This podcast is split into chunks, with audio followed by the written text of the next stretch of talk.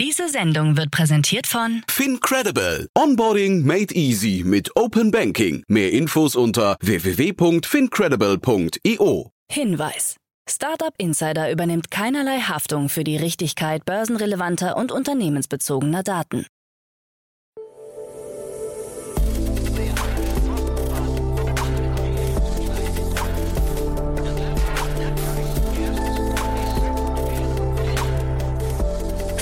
Startup Insider Daily. Morgen Update. Einen wunderschönen guten Morgen und herzlich willkommen zu Startup Insider Daily in der Morgenausgabe am Mittwoch, den 30. November 2022. Mein Name ist Kira Burs und wir starten heute zusammen in den Tag mit folgenden News. Infarm entlässt 500 Mitarbeiter.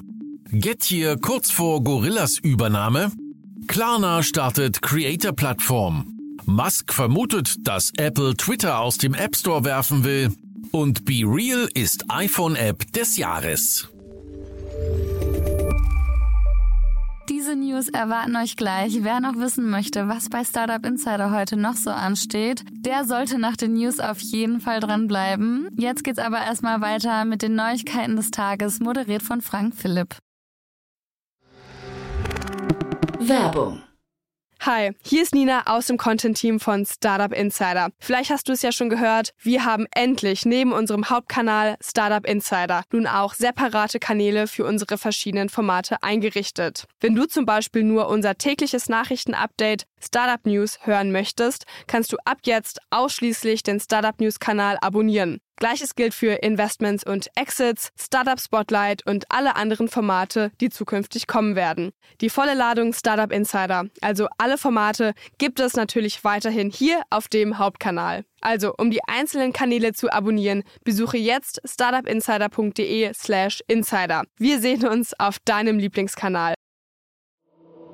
Startup Insider Daily. Nachrichten. Infarm entlässt 500 Mitarbeiter. Das Berliner Gewächshaus-Startup Infarm trennt sich von rund 500 Angestellten, wie CEO Eris Galonsk bei einer Betriebsversammlung erklärt hat. Für ihn sei es die schwierigste Entscheidung gewesen, die er jemals getroffen habe. Die aktuelle Wirtschaftskrise und die gestiegenen Energiepreise werden als Gründe genannt. Darüber hinaus sollen die Geschäfte in Großbritannien, Frankreich und den Niederlanden zurückgefahren werden. Derzeit arbeiten derweil noch rund 950 Beschäftigte für Infarm. Das Konzept von Infarm basiert auf der Idee, größere Farmen in der Nähe von Ballungszentren sowie kleinere Gewächshäuser in Supermärkten oder Restaurants zu ermöglichen, die Produktion und den Verkauf von ökologischen Kräutern und Gemüse direkt vor Ort stattfinden zu lassen. Das Unternehmen hatte im vergangenen Jahr die Bewertung von einer Milliarde Dollar erreicht. Study Smarter entlässt 70 Angestellte. Auch das Münchner E-Learning-Unternehmen Study Smarter trennt sich von 70 Angestellten. Diese stammen vorwiegend aus dem Content Department. Vor allem Freelancer soll es getroffen haben. Unsere Growth-Initiative im Bereich Content war ein zeitlich befristetes Projekt, um den Lehrplan in den wichtigsten Fächern abzubilden. Den Content haben wir jetzt abgedeckt, teilt das Startup mit.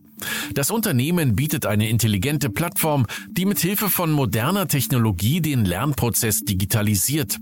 Nach Firmenangaben arbeiten derzeit mehr als 700 Mitarbeiter für Study Smarter. Gettier kurz vor Gorillas Übernahme.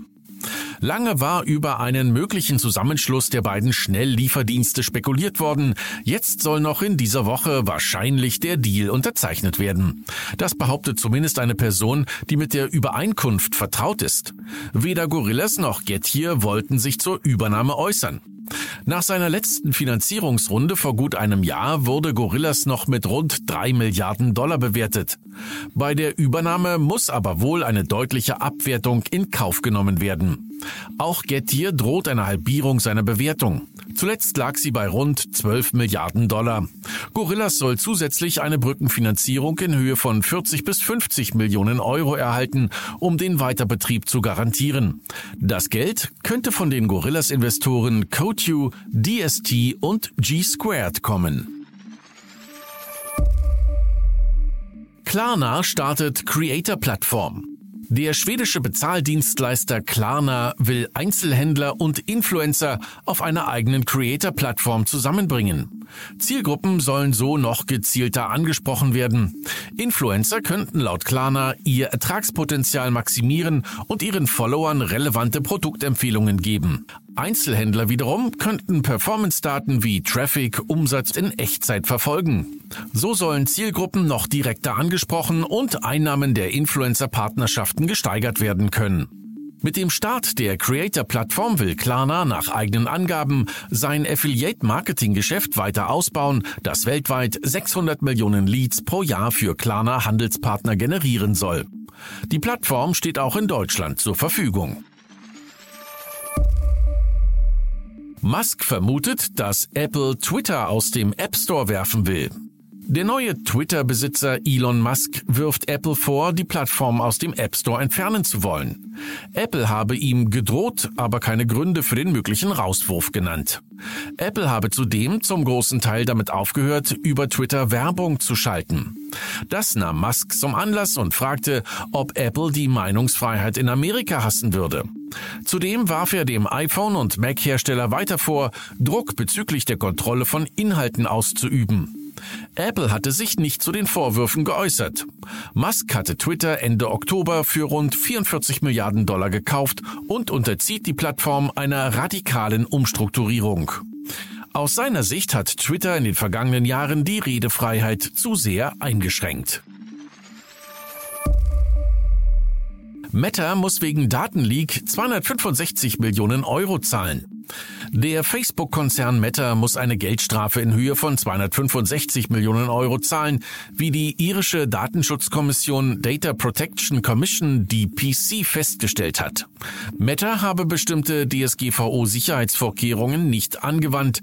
Vor zwei Jahren hatten Cyberkriminelle die Daten von rund 533 Millionen Facebook-Usern veröffentlicht, darunter Telefonnummern, E-Mail-Adressen, Geburtsdaten und Standortinformationen. Die DPC leitete daraufhin eine Untersuchung ein, die nun abgeschlossen ist. Die DPC sieht einen klaren Verstoß gegen Artikel 25 Absatz 1 und 2 der Datenschutzgrundverordnung. Die Untersuchung bezog sich derweil auf die Meta-Tools Facebook Search, Facebook Messenger Contact Importer und Instagram Contact Importer. BlockFi meldet Insolvenz an. Der Zusammenbruch von FTX zieht weitere Kreise. Jetzt hat BlockFi mit acht Tochtergesellschaften erklärt, dass sie Insolvenz beantragt haben. Seit dem 11. November sind schon keine Abhebungen mehr über die Plattform möglich. Laut Mark Renzi, Finanzberater des Unternehmens, habe man nach dem Kollaps von FTX sofort Maßnahmen ergriffen, um Kunden und das Unternehmen zu schützen. BlockFi verfügt eigenen Angaben nach über Barmittel in Höhe von 256,9 Millionen Dollar. Zugleich hat BlockFi mehr als 100.000 Gläubiger sowie Vermögenswerte und Verbindlichkeiten in Höhe von 1 bis 10 Milliarden US-Dollar. Rolls-Royce und EasyJet verkünden Weltpremiere in der Luftfahrt. Der britische Autohersteller Rolls-Royce und die Fluggesellschaft EasyJet haben gemeinsam einen erfolgreichen Test eines Wasserstoffflugzeugtriebwerks durchgeführt. Hierbei soll es sich um eine Weltpremiere in der Luftfahrt handeln. Grüner Wasserstoff aus Wind- und Wasserkraft kam zum Einsatz. Jetzt steht eine zweite Testreihe an.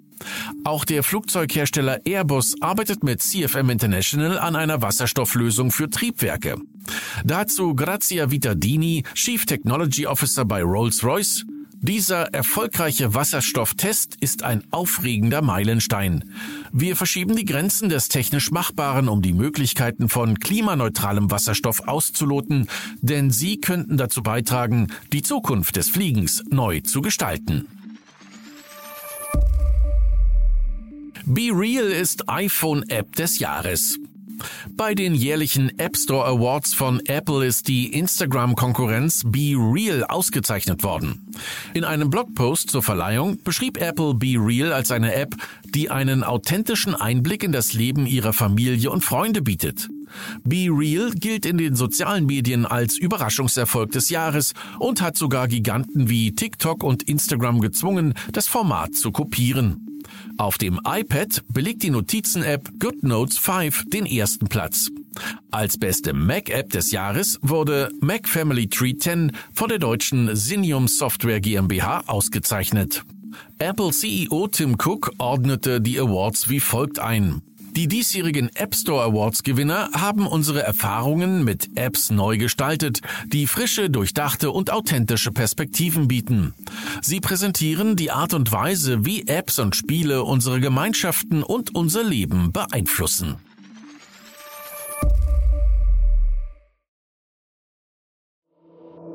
Startup Insider Daily.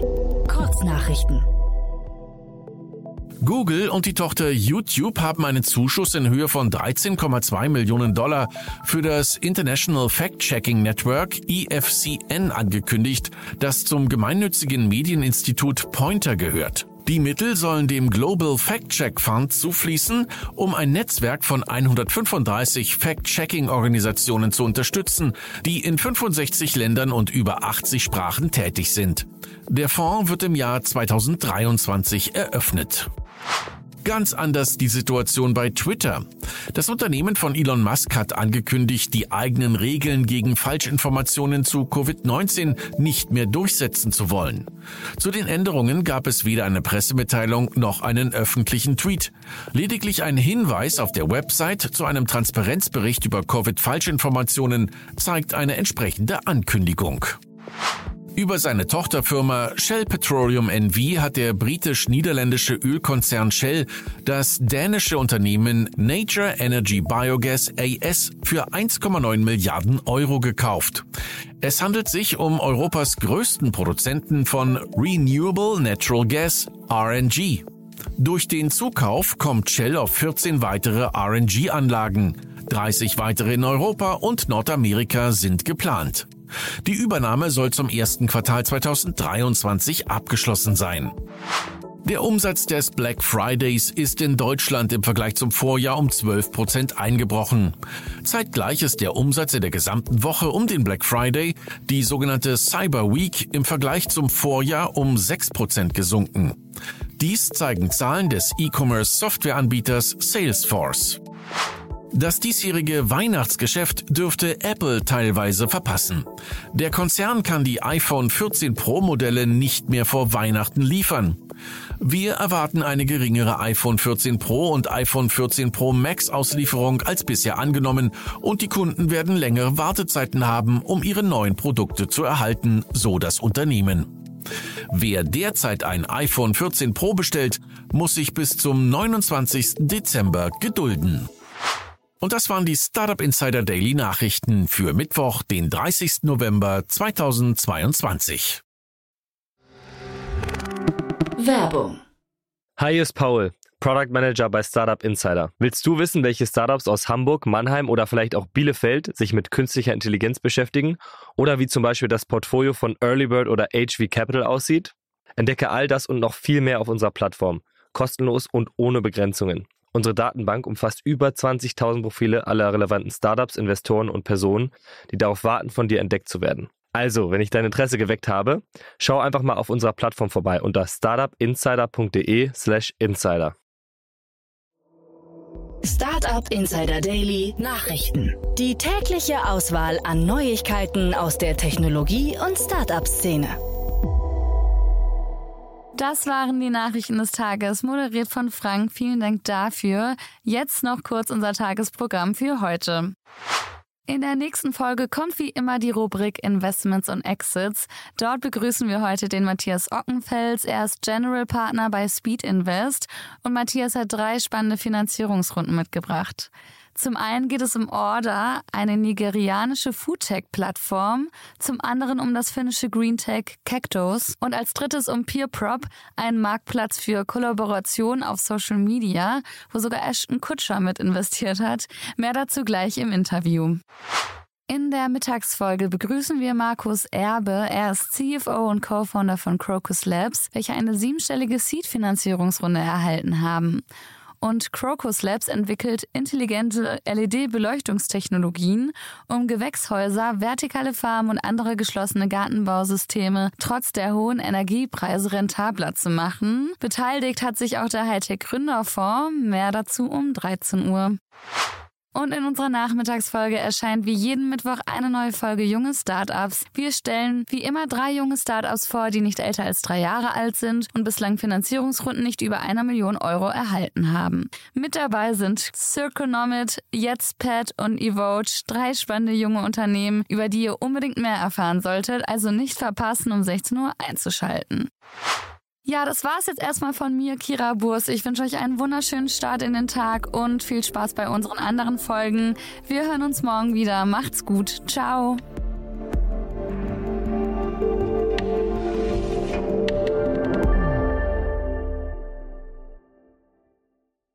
Diese Sendung wurde präsentiert von Fincredible. Onboarding made easy mit Open Banking. Mehr Infos unter www.fincredible.io.